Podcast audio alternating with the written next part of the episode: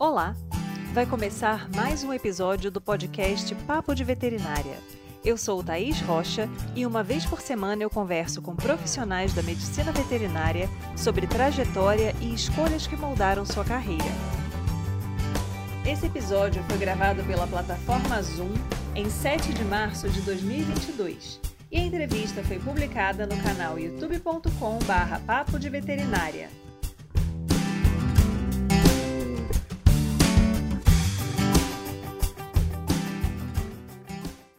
Alexandre Daniel, médico veterinário graduado na USP de São Paulo, cumpriu o programa de residência em Clínica e Cirurgia de Pequenos Animais e mestrado na mesma instituição. Durante esse período, ele optou por trabalhar apenas com felinos, uma área em expansão e consolidação naquele momento. Ele nos conta os desafios ao optar por trabalhar em uma área e como percebeu que poderia trazer atualidades aos colegas que trabalham também nessa especialidade, ainda que saindo da academia. Venha saber mais sobre a atuação com felinos no Brasil.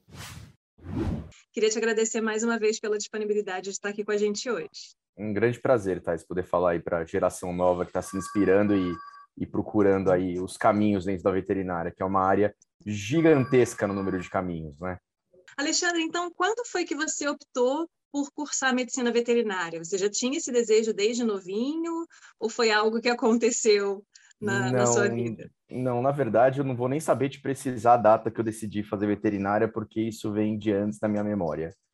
Ah, desde muito pequeno, eu lembro dos meus pais falando que eu sempre uh, falava que eu queria cuidar de animais, que eu queria fazer veterinária, e isso é algo que, desde pequenininho mesmo.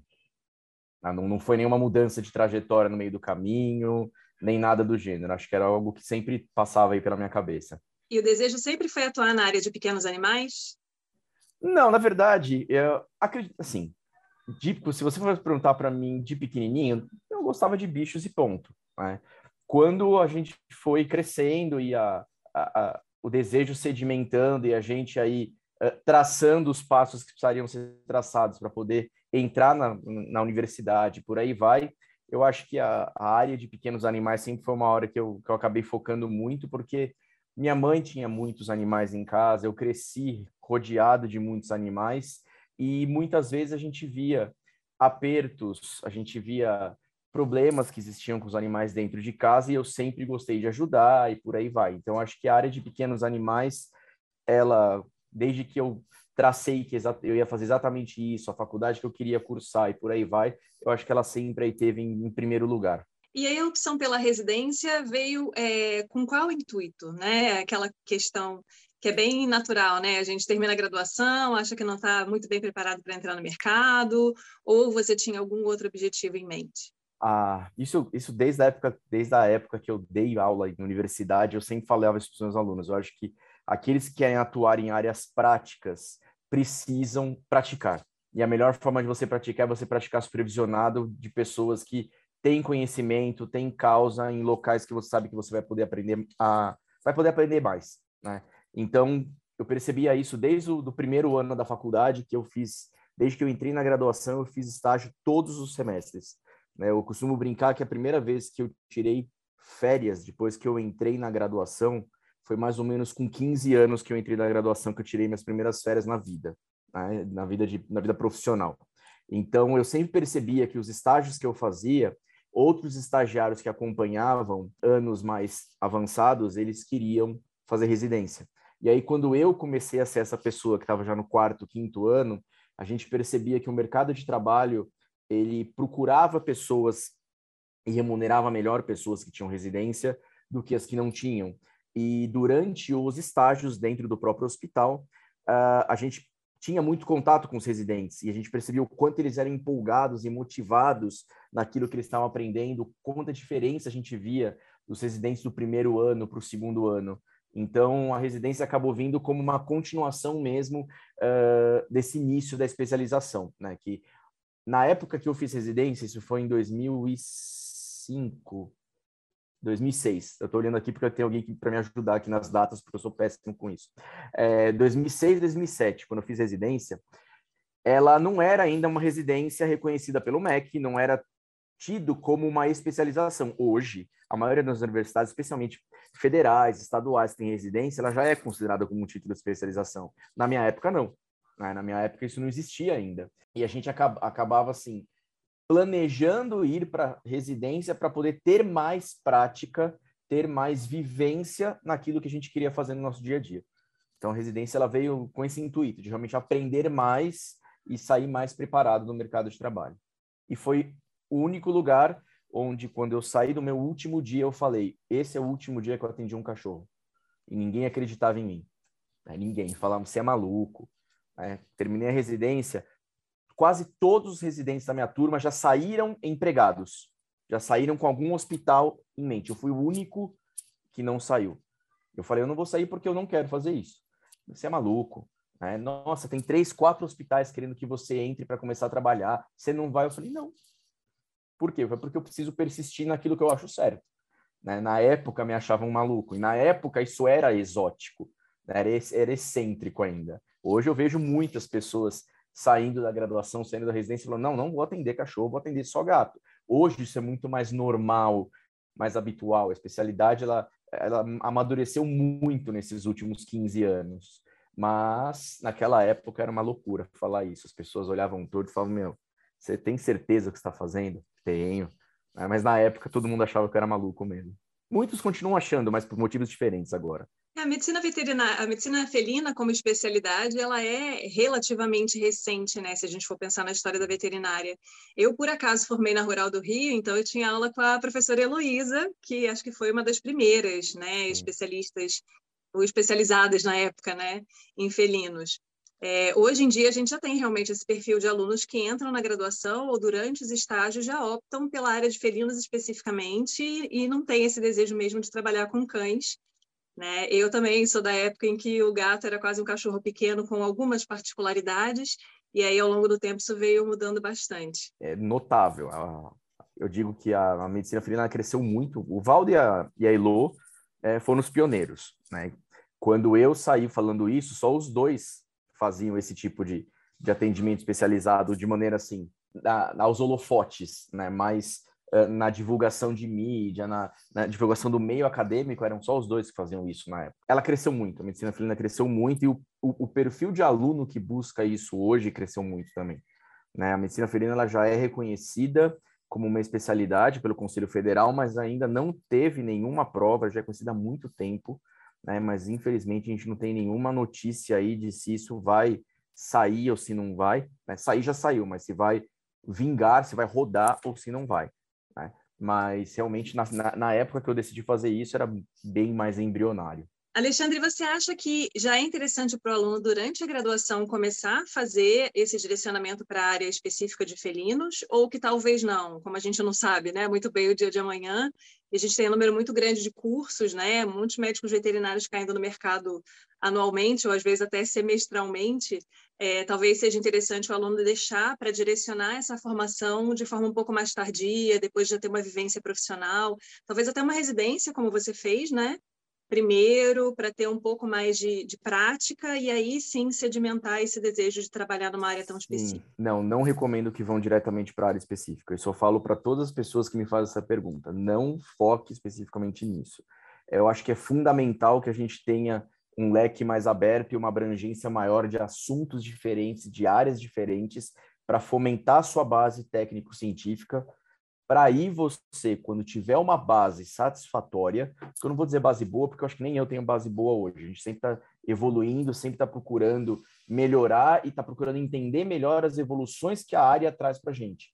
Porque a, todas as áreas, elas evoluem de uma maneira muito mais veloz do que elas faziam 20 anos atrás. Saiam com a mente aberta, aprendendo sobre cães e gatos de maneira geral em áreas diferentes vai aprender um pouco de cardio, um pouco de gastro, um pouco de respiratório.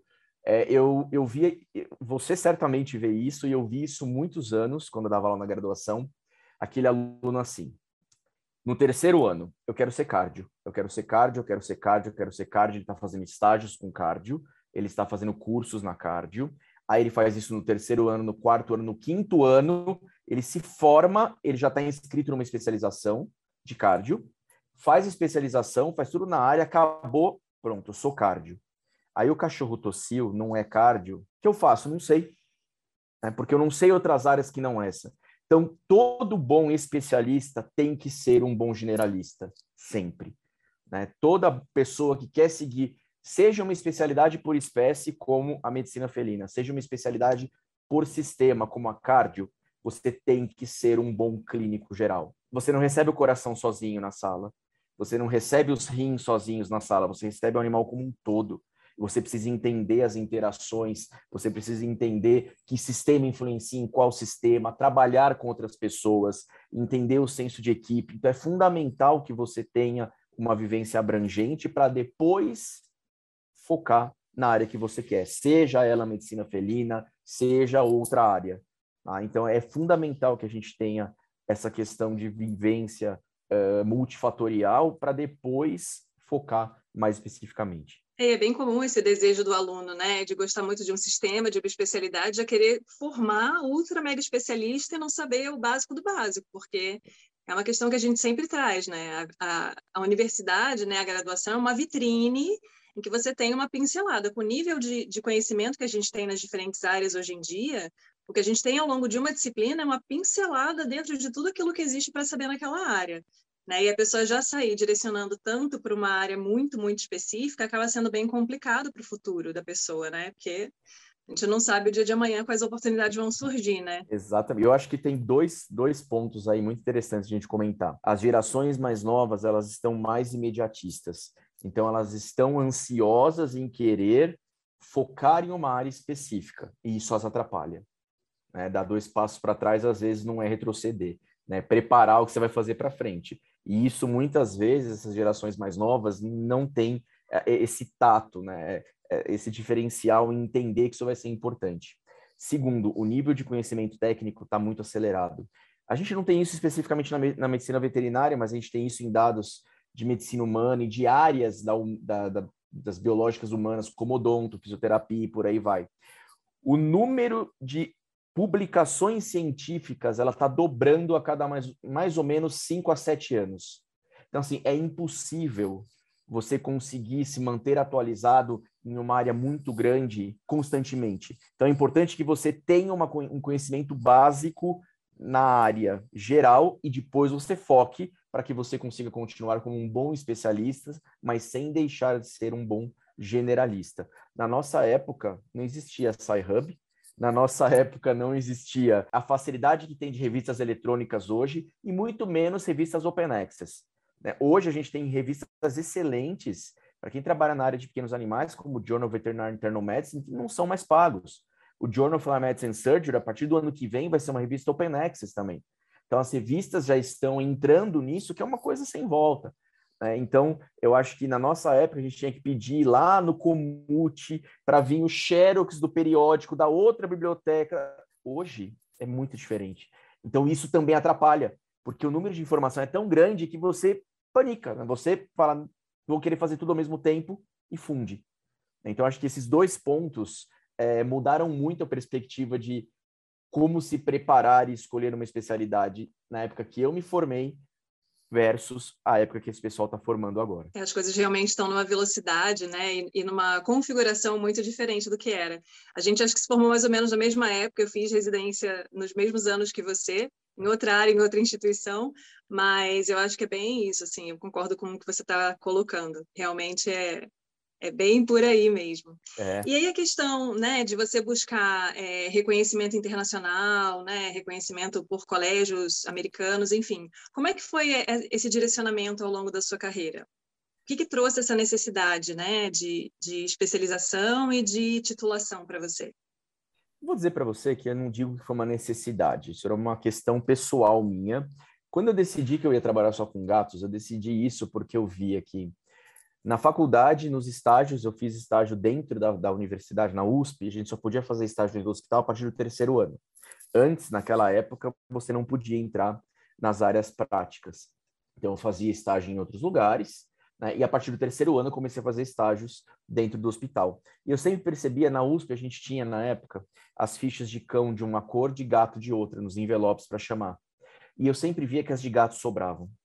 Quando eu tinha que levar meus gatos para o veterinário antes de entrar na faculdade ou quando eu estava no estágio em outros locais, eu via como o gato ele era mal interpretado e ele era o cachorro que usa caixa de areia. E eu falava, meu, isso não está certo.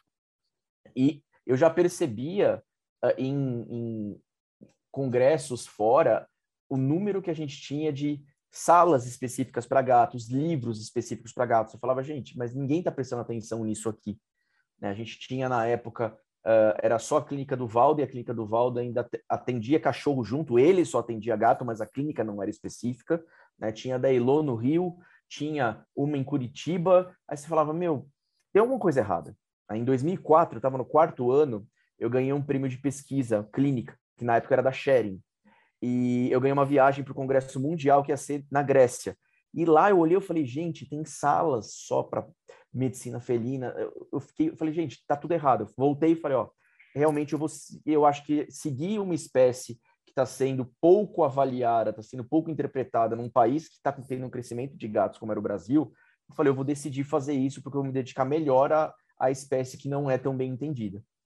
Então, me formei, fui para residência, saí da residência, entrei no mestrado e eu comecei a perceber que dentro dos congressos e dos cursos que a gente tinha no Brasil, a gente não tinha nada que ele mostrava os avanços, mostrava as atualidades. Mas quando eu ia para fora, eu via ano a ano as coisas mudando e as... eu falava, gente, mas a gente precisa começar a trazer isso para o Brasil. Então eu comecei a frequentar mais, uh, de maneira mais periódica, congressos fora. Comecei a procurar bases científicas fora para me inteirar e trazer as informações para cá e foi nessa que eu descobri como que fazia para ter o título americano de especialista, que o melhor, as melhores figuras que eu tinha e tenho muito, até hoje de palestrantes uh, internacionais são palestrantes que trabalham especificamente com gatos e têm o título de especialista da BVP. Então eu falei, eu vou atrás disso. Né? Quando eu terminei o mestrado em 2011 para 2012, é, eu esperei e comecei a buscar as informações em como eu poderia fazer isso. A, a intenção foi, primeiro, trazer um nível diferenciado de informação, porque hoje a gente não tem mais tanto isso, mas antigamente os temas de palestras eram sempre os mesmos nas salas de gato, eram sempre aquelas coisas batidas que lembravam aulas de graduação e eu falo, meu, o congresso ele não é uma aula, ele é uma atualização para o clínico que tem que estar tá lá todo ano entendendo o que tem de novidade para ele. Então eu falei, então vamos começar a tentar mudar, tentar elevar um pouco o nível disso aqui. E a melhor forma disso é você trazer a experiência de onde você vê que está funcionando. Então eu acabei indo mais para lá, eu acabei compondo parte aí da, da Associação Americana de Medicina Felina, e com isso eu comecei a conhecer mais pessoas, conversar com mais pessoas que tinham título especialista para entender como eu vou chegar nisso. Por quê? Porque até o ano que eu prestei, não tinha ninguém da América do Sul que tinha tentado fazer isso. Falei, beleza. E, assim, quer queira ou quer não, eles olham a gente dessa forma. Puta, ela vem aquele cara, o latino, prestar isso. Então, além de todas as dificuldades em conseguir a especialização, existe o olhar diferenciado para um cara que não é dos nossos. Né? Então, eu tentei trazer com o título a informação atualizada e a, o modus operandi de como se trabalha e como se mantém constantemente atualizado. É, você conhece aquela plataforma chamada VIN, Veterinary Information Network? O primeiro lugar que eu fui para começar a entender como isso funcionava era no VIN. Na época eu era professor da Metodista e os professores eles têm acesso gratuito ao VIN em qualquer lugar do mundo. Então eu me cadastrei e lá eu comecei a entender como a coisa funcionava muito diferente daqui e como eu tinha que fazer para me manter constantemente atualizado. E com isso eu faço o quê? Eu faço isso fora e trago para cá. Né? E hoje, basicamente, é, eu, 50%, 70% do que eu faço tem relação com atualização continuada e ciclos contínuos aí de aprendizado. Eu acho que a especialização não foi eu preciso do título para falar eu sou especialista. Não, isso foi uma consequência de buscar excelência de conhecimento e de trabalho. Então, manter-me sempre atualizado é o que o especialista fora faz. Então, se é o que o cara faz lá fora, eu posso fazer isso aqui, eu posso tentar da mesma forma e ter o mesmo título que ele. Né? Porque a, especialidade de medicina felina nos Estados Unidos, ela não exige residência, como outras especialidades de outras áreas. Né? Então, foi nessa que eu entrei nessa loucura, e foi uma loucura mesmo, porque eles trabalham de jeito diferente do nosso, e você tem que se adaptar ao que eles estão fazendo, porque o título é deles, não é seu, né? Mas hoje já está hoje já tem outras pessoas que conseguiram o título, é, que a gente ajudou, e, e, e, quanto mais, já tenho outros que eu estou ajudando a fazer, né? quanto mais a gente conseguir elevar um nível para nivelar por cima, melhor, porque a gente trabalha muito bem, a gente tem profissionais muito bons, eles já perceberam isso. Né? Eles já perceberam isso, tanto que agora está muito mais aberto e muito mais tranquilo para conseguir fazer isso.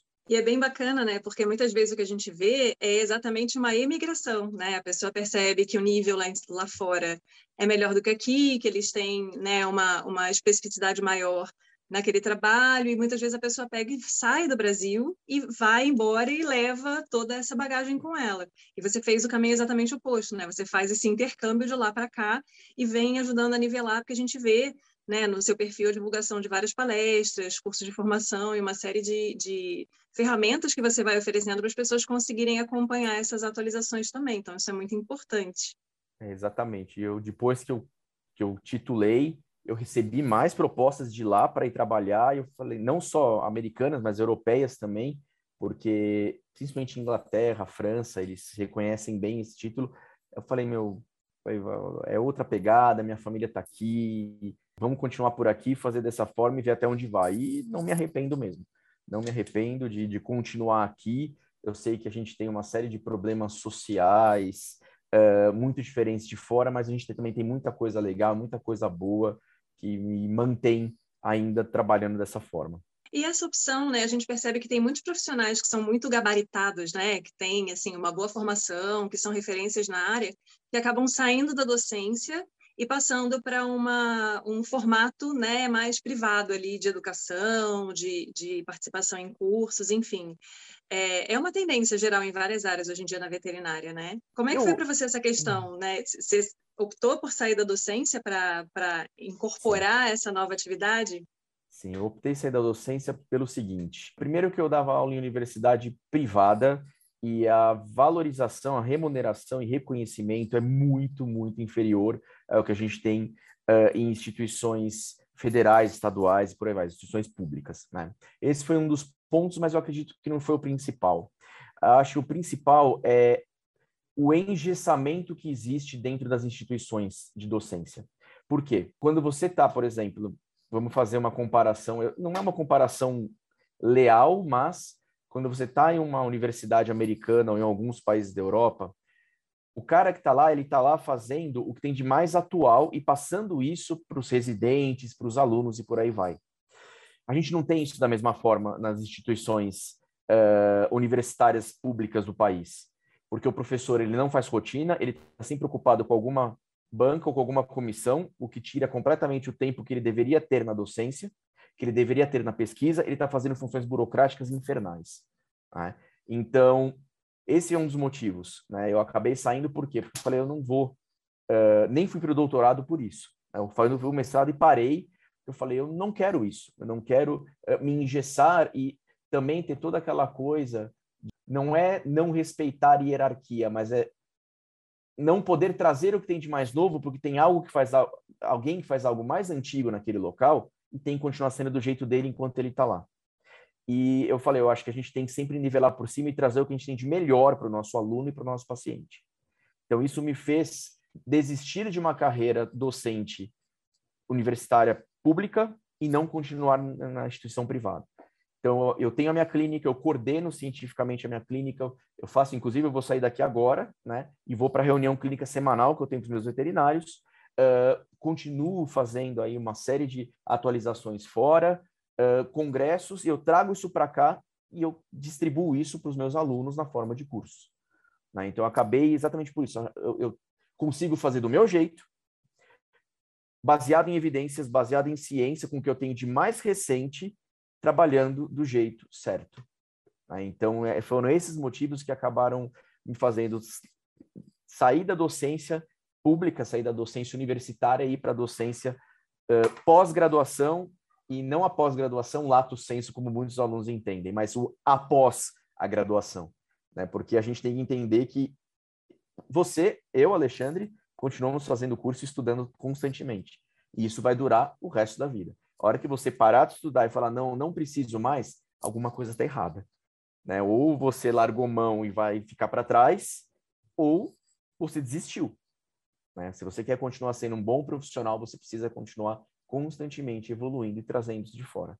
E o que eu acho interessante é que esse modelo acabou me trazendo muito vínculo com coisas fora, mas eu continuando no Brasil.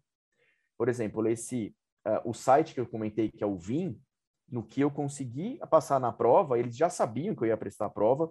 Por quê? Porque eu estudei usando muitas coisas deles para a prova. Uh, eles me chamaram para ser consultor. Então, eu sou consultor deles, recebo anualmente é, valores para ajudar outros veterinários a conduzir casos, a trazer novidades e por aí vai. Né? Eu fui o primeiro brasileiro que estava no Brasil que entrou lá para fazer isso. Tá?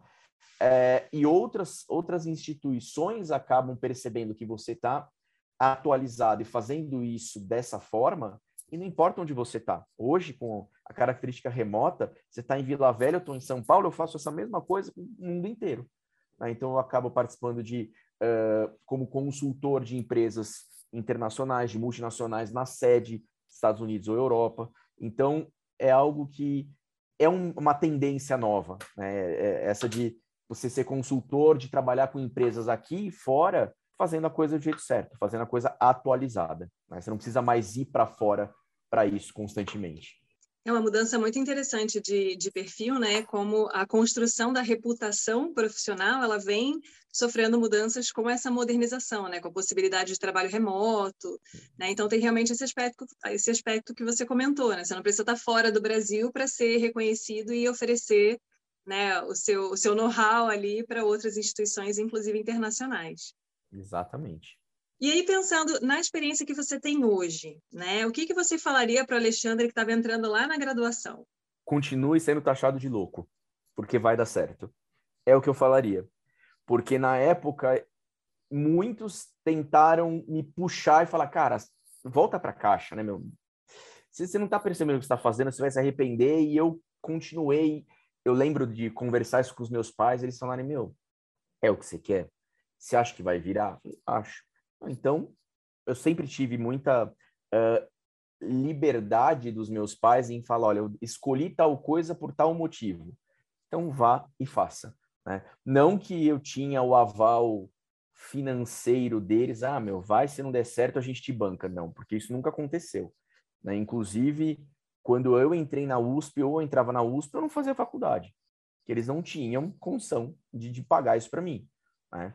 Eu fiz iniciação científica desde o terceiro ano na USP porque eu queria fazer inglês e eles não podiam pagar isso para mim.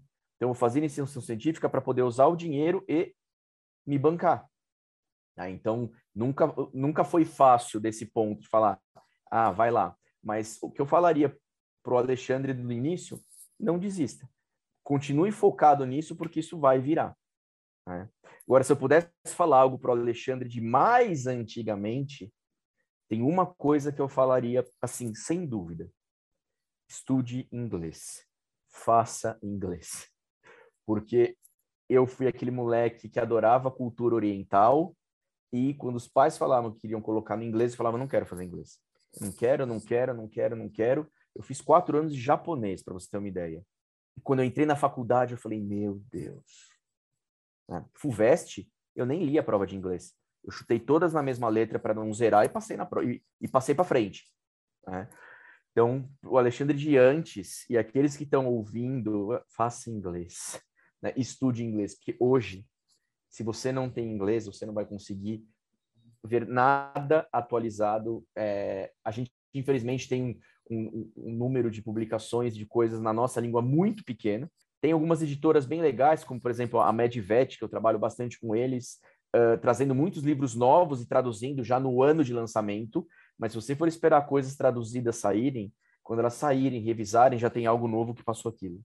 Então, para o Alexandre de antes da faculdade, faça inglês, é o que eu falaria. É, era uma questão que eu ia te perguntar, mas você já se adiantou e falou, porque a gente acaba batendo bastante nessa tecla também, né, da importância da língua estrangeira, especialmente o inglês, né? Acho que o inglês seria o principal, o que vier além ok, bacana, mas pra, como ferramenta, né, para ter acesso a conteúdo mais recente, tem que ser a língua inglesa mesmo, não tem por onde, e a questão Sim. de outras experiências que você vivenciou ao longo da graduação também. Então, a gente também sempre ressalta isso, né? A importância da iniciação científica, que às vezes é, em instituições privadas não tem tanto incentivo para o aluno fazer, mas que é extremamente importante não só para o aluno entender sobre o projeto que ele está desenvolvendo em si, mas todo o restante que a iniciação traz também, capacidade de ler artigo, de elaborar projeto, de trabalhar em equipe, de fazer trabalho, enfim, laboratorial, né, de clínico. raciocinar metodologia, de entender que nem sempre dois mais dois é quatro, de entender Sim. que estatística faz milagre. É, não, eu acho, eu, eu sou suspeito para falar de IC, porque eu fiz três. Eu fiz o terceiro, quarto e quinto ano em IC e eu adorava fazer isso. Vou te dizer que a iniciação científica, ela me trouxe uma capacidade de entender a, como interpretar artigo, como ler artigo, como entender quando o artigo é uma bosta, quando não é. Uh, hoje a gente vê muita gente falando, não, é a medicina baseada em evidências. A gente ouve demais isso, né? E 80% dos que falam isso não têm ideia do que significa medicina baseada em evidências. Né? Acha que porque está publicado e é em inglês, tá certo e tem que aceitar. Ou só lê o título, né, só lê o resumo do trabalho e acha que tá legal. E, como eu falei, na medicina veterinária a gente não tem esses dados, mas nas áreas da medicina humana, quase 70% dos trabalhos eles ressaltam demais o resultado no, no abstract e, na verdade, você vai ler o trabalho inteiro, não é assim. Então, assim, a IC me trouxe muita possibilidade, óbvio. A gente é muito novo ainda, a gente já está na graduação, mas ela me ajudou muito a entender a importância de se basear em literatura científica, de que livro, quando lançou, já está desatualizado, que a melhor forma de se atualizar é na questão de papers, é na questão de revista científica, e de ter a prática na área de pesquisa, né? laboratório, integrar o laboratório com a coleta. E eu vou te dizer, Thaís, que eu peguei mão para aprender a coletar sangue de gatos nas iniciações científicas a gente tinha na época um gatil na USP. Né? Hoje esse gatil não existe mais, mas a gente tinha um gatil na USP e tinham quase 100 gatos. E eu fazia IC, e na época que eu fazia IC, eu fui o primeiro IC do Valdo, tá? na USP. Uh, na época que eu fazia IC, já tinham outros pós-graduandos que iriam trabalhar com gatos, mas queriam trabalhar com gatos por quê? Porque a gente tem muita coisa na área de cão e que a informação na contrapartida felina é ausente. Então vamos pesquisar se é a mesma coisa no gato de vários outros professores e precisava colher sangue.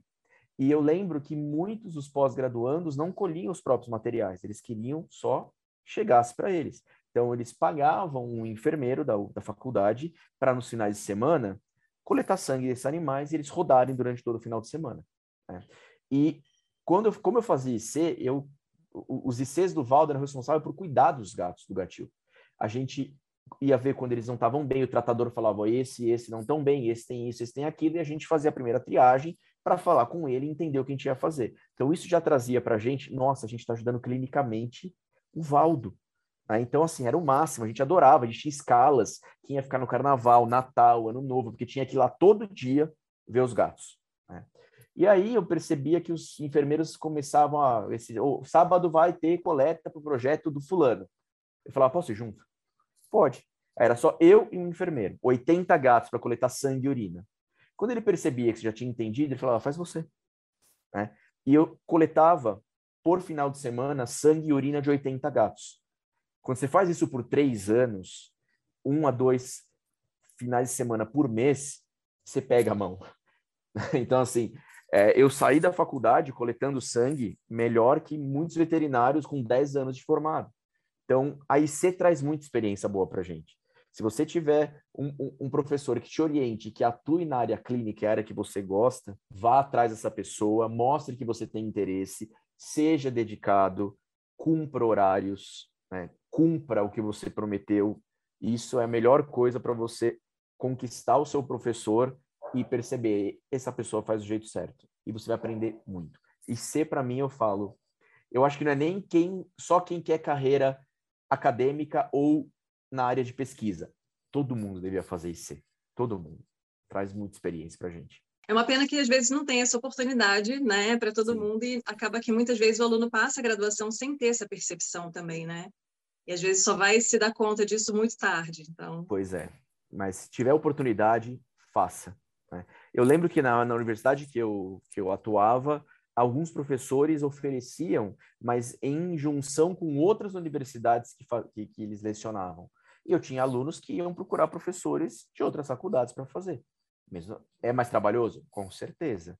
E aí, pensando nas questões né, de, de dia a dia do médico veterinário, né, a gente sabe que tem uma, uma ênfase muito grande a questão de saúde mental, da carga psicológica, de você atender animais de tutores, né? toda a responsabilidade de trabalhar com vidas e etc. Como é que é esse aspecto mais é, particular da, da vivência com pequenos animais para você? Como é que você Olha, lida com essas questões?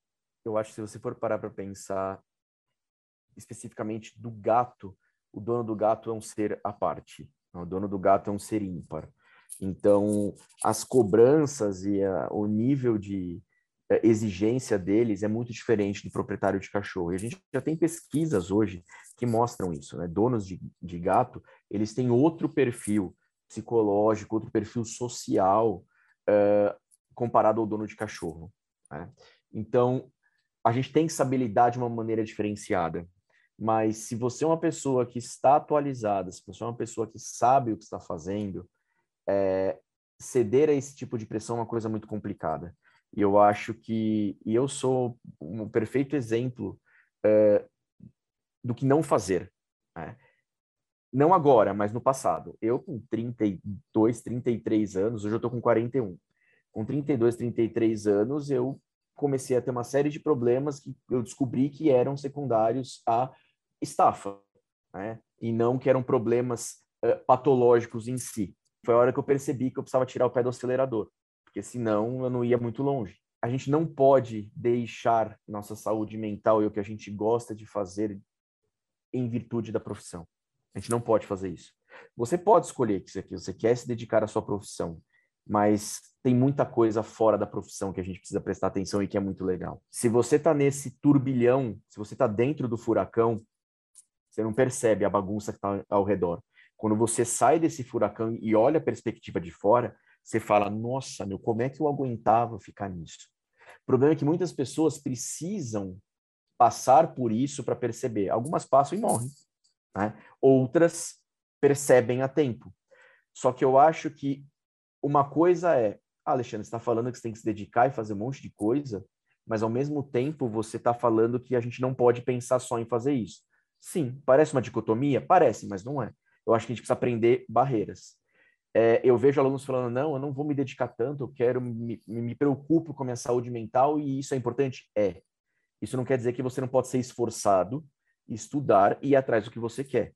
Mas quando isso começa a afetar a sua saúde e a, a, vida de quem te rodeia, é a hora de você perceber que não está legal.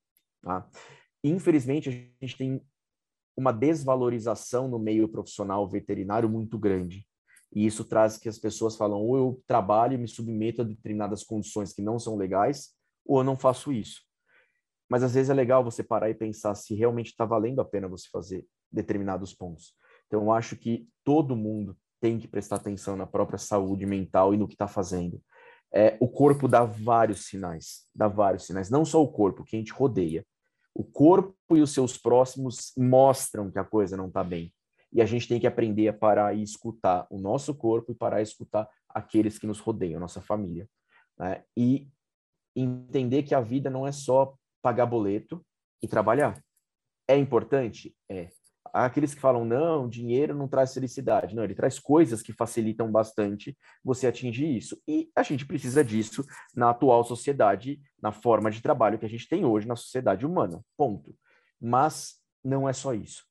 Né? A gente precisa ter barreiras, a gente precisa aprender a, a pôr limites e a entender que tem muita coisa fora que vai permitir que a gente continue melhor, trabalhe melhor e aprenda mais. Só que cada um precisa entender o próprio ponto, o próprio limite. É, isso é um assunto super atual, Thaís. Eu acho que a gente tem aí dados de que a, na área veterinária a gente tem seis vezes mais tendência a suicídio do que uh, em outras áreas de biológicas. Né? Inclusive, se não me engano, semana passada foram dois veterinários. Se a gente começa a perceber essas coisas, você percebe tem muita coisa errada.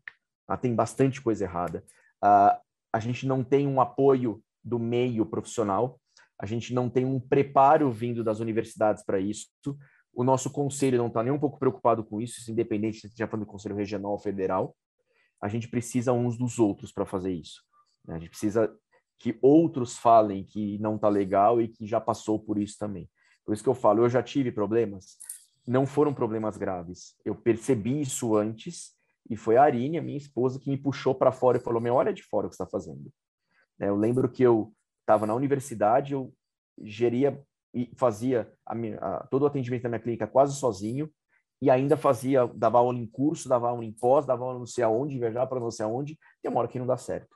Né? Então, acho que é fundamental que a gente preste atenção nesses sinais e entenda até onde você pode acelerar, até onde você consegue acelerar ou não. Né? E estabeleça limites. Tenha hobbies, tenha o seu tempo, seja ele diário, seja ele semanal, com o que você gosta de fazer e faça. Eu acho que dentro da nossa profissão tem muito uma questão é, da necessidade de uma validação externa, né? Então a gente espera que venha do tutor a valorização daquilo que você faz. A gente espera que venha é, dos colegas de profissão, é, às vezes até uma, uma bagagem, né, uma informação que de repente você ainda não teve oportunidade de ter acesso. Mas quando você né, para e faz terapia um pouquinho e começa a olhar um pouco mais para si, você começa a perceber que, na realidade, tudo tem que partir do próprio indivíduo. Né? Então, você tem que é, estabelecer os seus limites, como você comentou. Você tem que respeitar os seus próprios limites, porque se ultrapassar, a única pessoa que vai sofrer com aquilo é você. E tem que parar com essa mania que a gente tem de ser herói, né? De achar é. que a gente vai salvar, que a gente vai fazer, que se você se sacrificar, vai ser uma vida a mais que você vai poder ajudar. Quando na realidade, assim, né? A gente tem também um limite daquilo que é possível fazer naquele momento, naquela configuração, tempo e espaço ali que está acontecendo. Então, eu acho que é muito importante a gente comentar né, sobre essas questões, porque no final das contas eu acho que o próprio amadurecimento, né, a gente entra muito jovem no curso e demora para começar a entender que na verdade a gente tem que olhar primeiro para a gente, para a partir daí a gente conseguir oferecer o melhor para fora. Né? Então acho que é bem é bem bacana esse comentário e você trazer também essa é. experiência é. com relação a isso, né? entender Porque é bem que como uma é questão egoísmo. da família, né? Trazer. Exato. Isso não é egoísmo. Tem gente que fala, não, não posso pensar que eu preciso eu fazer dessa forma e não, isso não é egoísmo. É, é importante prestar atenção para si mesmo. É importante você ter coisas diferentes a fazer para poder focar de outra forma. E é importante entender que o proprietário muitas vezes, infelizmente, isso é o mundo todo que faz, isso não é só aqui. As pessoas acham que só no Brasil que isso acontece. O proprietário vai querer colocar em você a culpa que é dele. Né? Não pegue para você o que não é seu. Isso vale para tudo na vida, não é só para o que o cliente vai falar. Olha, o gasto está sem comer há 12 dias. Tá? Eu não deixei você fazer nenhum exame complementar. Ele morreu, a culpa é sua. Não, não é. Não é. É, é, é a questão da barreira e a questão de não pegar para você o que não é seu. É o famoso esse baldinho não é meu, né? Esse baldinho é do coleguinha, é do tutor, é de outra pessoa, é de outra esfera. A gente Exatamente. tem que parar realmente de puxar essa responsabilidade que não é nossa né, para cima da gente, exatamente por essa postura de achar que a gente vai resolver, que a gente vai, enfim, dar jeito ali em coisas que às vezes não tem realmente solução, né? Pelo menos exatamente. não naquele momento. Exatamente. E aí, pensando em formação, né, é, você oferece estágio na sua clínica? Como é que é para quem tem ah, desejo de ter contato profissional com você, de de repente ter uma vivência? residência, Gatos, etc. A Gatos, é ela, não, a gente não tem residência, porque hoje, diferente do que a gente tem fora, uh, por exemplo, nos Estados Unidos, as residências que são aceitas como residências válidas para ABVP são residências de clínicas e hospitais privados. É, tem duas ou três nos Estados Unidos que já servem como um passo a mais para o título de especialista, porque para você poder prestar o título de especialista, você precisa atuar na área pelo menos há cinco anos, comprovadamente. Mas se você faz residência em uma, desses, uma, dessas, uma dessas clínicas, isso cai para três. Uh, mas a gente não tem esse modelo na, na Gatos, porque a gente não funciona 24 horas. Né? A gente trabalha com horário marcado uh, e não tem funcionamento 24 horas. Lá a gente aceita estágio obrigatório. A gente abre só para obrigatório e a busca é muito grande, então é um obrigatório ranqueado. A gente analisa os currículos de todos os alunos, ranqueia e os melhores ranqueados vão fazer estágio. Aí entra a importância da iniciação científica, aí entra a importância de fazer cursos durante a graduação, de auxiliar professores e ter publicações, porque é isso que vai aumentar a nota do seu currículo. Né? Então, a gente acaba ranqueando 90% dos alunos que a gente tem de estágio são alunos de universidades públicas, por ter o maior incentivo a IC, por ter o maior incentivo a cursos, os, pelos alunos acabarem fazendo parte de comissões que organizam cursos para comissão de formatura, para o centro acadêmico, e isso parece bobagem, mas isso ajuda você a sua vida toda profissional, né? São coisas que a gente acaba uh, não dando valor necessário naquele momento e depois você olha para trás e fala, nossa senhora, faz muita diferença, né? Então a gente tem uh, os estágios obrigatórios uh, e a gente acaba fazendo aí muitos cursos, a gente tem uma plataforma de mentoria, que aí é só para quem trabalha especificamente com gatos, aí predominantemente, que é a Cat Expert, que a gente já tem aí dois anos, está fazendo mentorias especializadas em medicina felina, com discussões de caso, com orientações de caso e com tudo que tem de novo que aparece na, durante o ano, e os cursos que a gente tem da Gatos. A gente tem vários cursos aí focados por sistemas, quem tiver interesse é só entrar no site da, da clínica, que é o gatos com dois t's,